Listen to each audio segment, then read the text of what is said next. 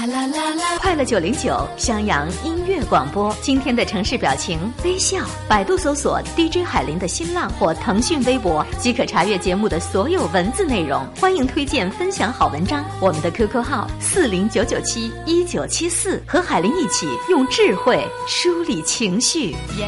君子和而不同。以下我们将要共同分享的这篇文章是微信朋友圈朋友推荐的。特别喜欢北宋，北宋曾经有两个宰相，一个叫司马光，一个叫王安石，一个是保守派，一个是改革派。司马光打小就很聪明，小时候同伴不慎掉进水缸，眼看就得要淹死，司马光人小体弱，没有力量把他救出来，情急之下搬一块石头把这个缸砸破，水流了出来，同伴于是得救。司马光砸缸。这就成了流传千古的美谈。司马光性情温和，待人宽厚，最后做了宰相，也是循着旧法，秉承祖制，主张无为而治，言辞有度，服饰得体，是一谦谦君子。再来说呢，王安石从小呢书就读得很好，老成持重，年纪轻轻就不苟言笑，少年得志，官运亨通。执掌朝廷大权，对于自己，对于自己的下属，管理的都非常的严格。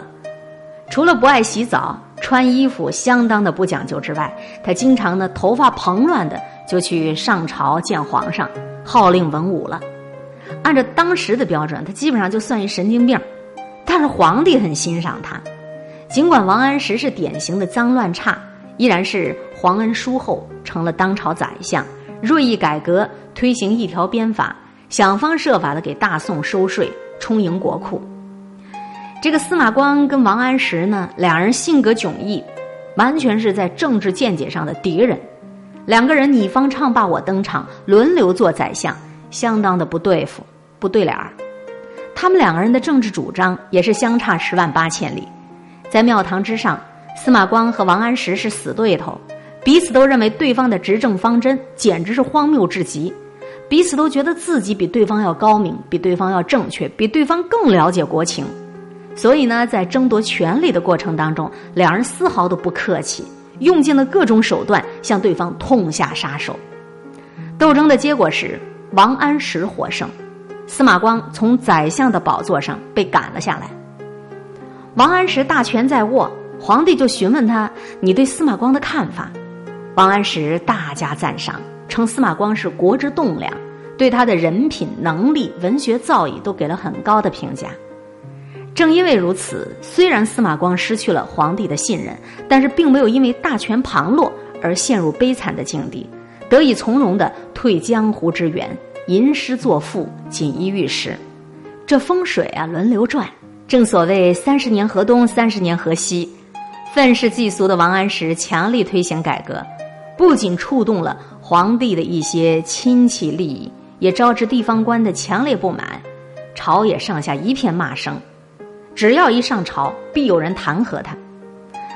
皇帝本来非常信任王安石的，怎奈三人成虎啊，说的人多了，天天都有人在说王安石的不是，终于就失去了耐心，把王安石就地免职，重新任命司马光做宰相。墙倒众人推呀。破鼓万人锤呀！王安石既然已经被罢官，很多言官就跳将出来向皇帝告他的黑状，一时间诉状如雪呀。皇帝听信谗言，要治王安石的罪，征求司马光的意见。很多人都以为这王安石害司马光丢了官，现在皇帝要治他的罪，正好落井下石的好时机。然而司马光并不打算做压死骆驼的最后一根稻草，他恳切地告诉皇帝。王安石嫉恶如仇，胸怀坦荡，忠心耿耿，有古君子之风。陛下万万不可听信谗言。皇帝听完司马光对王安石的评价，说了一句话：“卿等皆君子也。”意思就是，我觉着你和王安石，你们俩都是君子，真正的君子。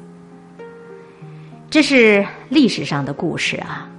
君子和而不同，什么意思？我跟你关系很好，我很敬重你的人品，但是这不代表我就一定要同意你的政治主张。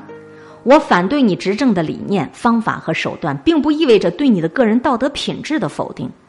待人做事有原则、有分寸、有底线，这才是君子。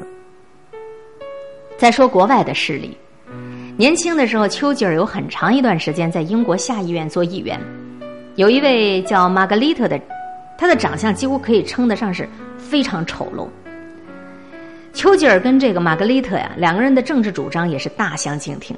丘吉尔同意的事儿，玛格丽特常常要反对。同样的，玛格丽特提出来的主张，丘吉尔一般都推反对票。两个人动不动就在议院吵得面红耳赤，彼此指责谩骂，到最后不欢而散。有一天，丘吉尔午餐的时候喝多了，醉醺醺的打着饱嗝，摇摇晃晃来到下医院开会，正巧就在走廊里碰见了玛格丽特。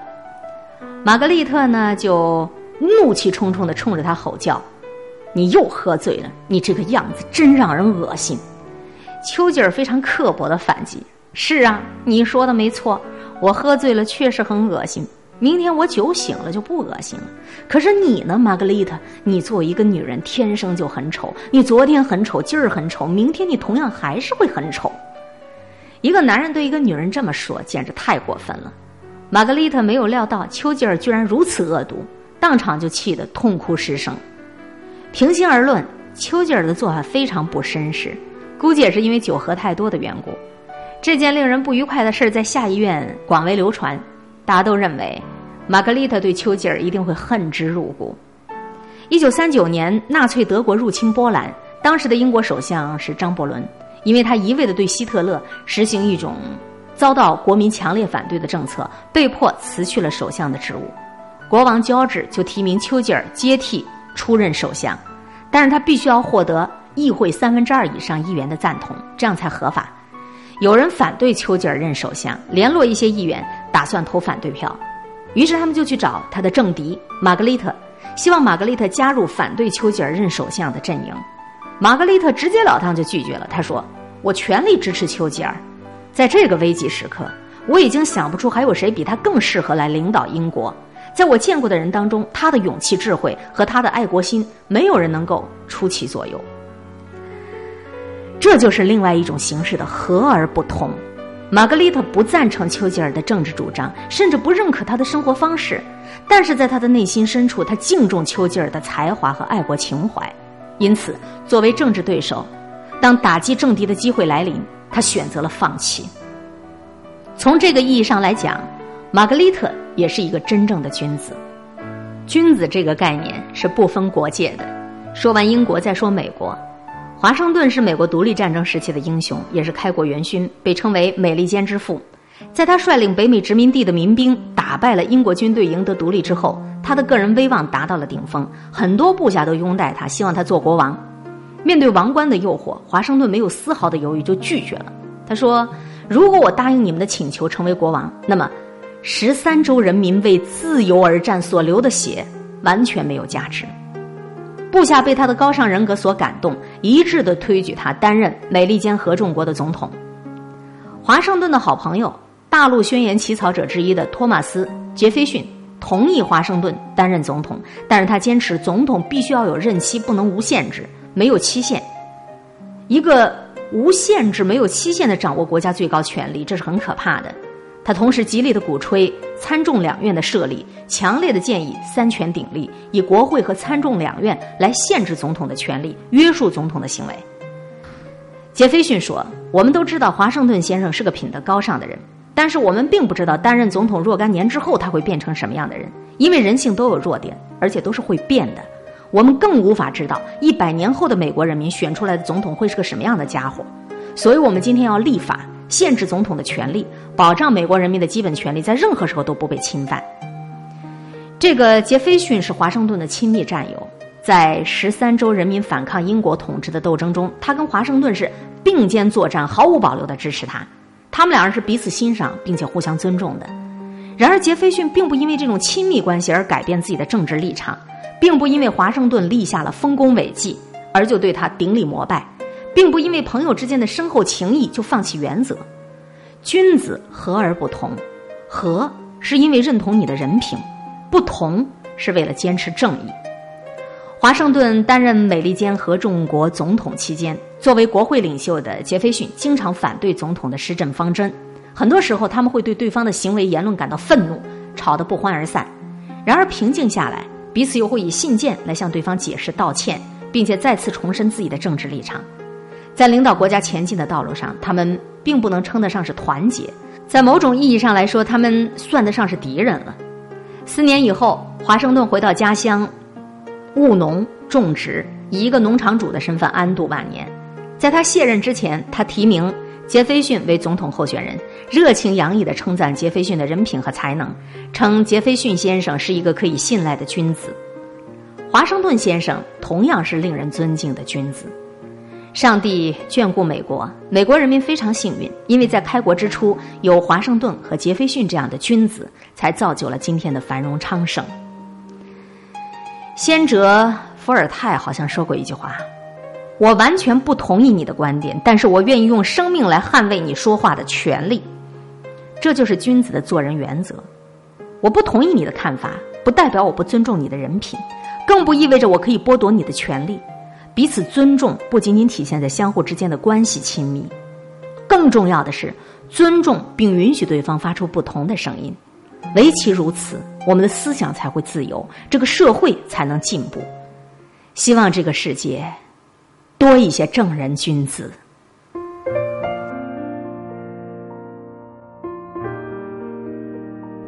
我和谁都不争，和谁争，我都不屑。我爱大自然，其次就是艺术。我双手烤着生命之火取暖，火萎了，我也准备走了。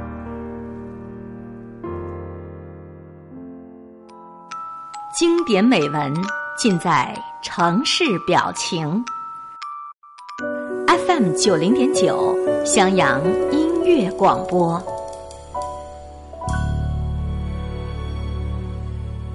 各位正在收听到的是调频九零点九兆和快乐九零九向阳音乐广播，海林主持的城市表情。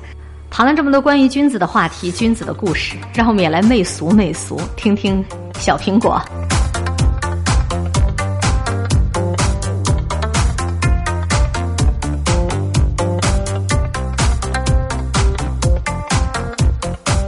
种下一颗种子，终于长出了果实。今天是个伟大日子，摘下星星送给你，摘下月亮送给你，让太阳每天为你升起。变成蜡烛燃烧自己，只为照亮你。把我一切都献给你，只要你欢喜。你让我每个明天都变得有意义。生命虽短，爱你永远不离。小苹果。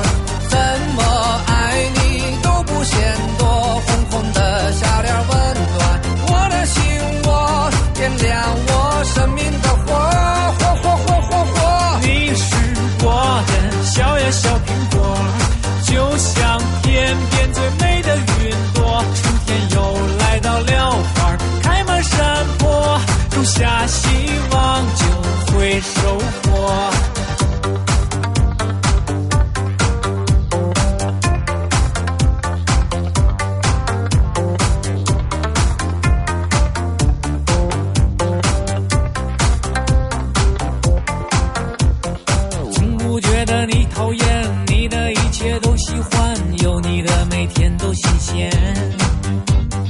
有你阳光更灿烂有你黑夜不黑暗你是白云我是蓝天。春天和你漫步在盛开的花丛间夏天夜晚陪你一起看星星眨眼。秋天黄昏与你徜徉在金色麦田